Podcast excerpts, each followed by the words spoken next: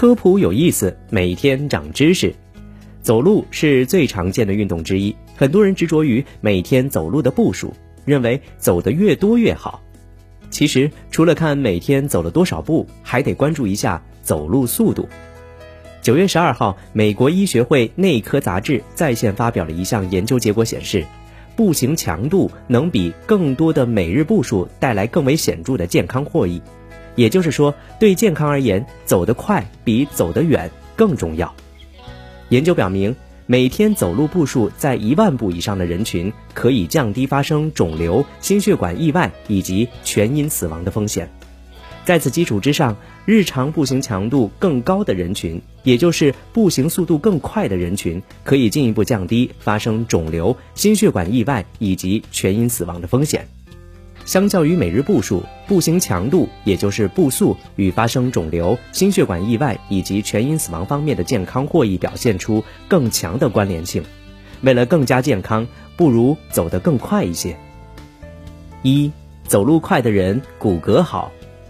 骨骼健康状况好的人，能够支持他们进行更好的运动，自然会走的速度更快一些，甚至有些老人还能够小跑一段。而一些患有脊柱关节蜕变疾病的老年人，关节功能差，行走活动时会出现腰腿疼痛，自然走不快也走不远。第二，走路快，心肺功能好，走得快的人心肺功能较好，心脏功能也更加强大。跳动更加有力，血液循环顺畅，心脏疾病也会随之减少。这是因为走路的时候需要心脏呼吸系统有力的支持。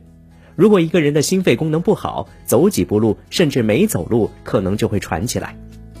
第三，走路快更有可能长寿。英国莱斯特生物医学研究中心二零一九年发表在《梅奥诊所学报》上的一项报告，揭示了快走与寿命的关系。该研究采集了约四十七点五万人的走路习惯和死亡情况，其中大部分人年龄都超过了五十岁。研究发现，走路快的人活得比走路慢的人久，大约能多活十五到二十年。在这里，我们要提醒大家，虽然走路速度快好处很多，但大家一定要量力而行，不能因为盲目追求走路的速度而产生如摔倒、崴脚、拉伤等运动损伤。在这里，我们推荐大家走路的速度标准为步速大于零点八米每秒。健康成年人的步速大约为每秒钟一点三到一点四米，老年人随着身体状况的下降，步速大约在每秒钟零点八米。如果老年人的步速低于零点六米每秒，就可以说是走得慢了；如果老年人的步速超过了一米每秒，就算得上是走得快了。那么，如何计算步速呢？老人可以在地面上画一条四米线，以正常速度从起点走到终点，记录所用的时间，再除以四，就可以得出走路的速度。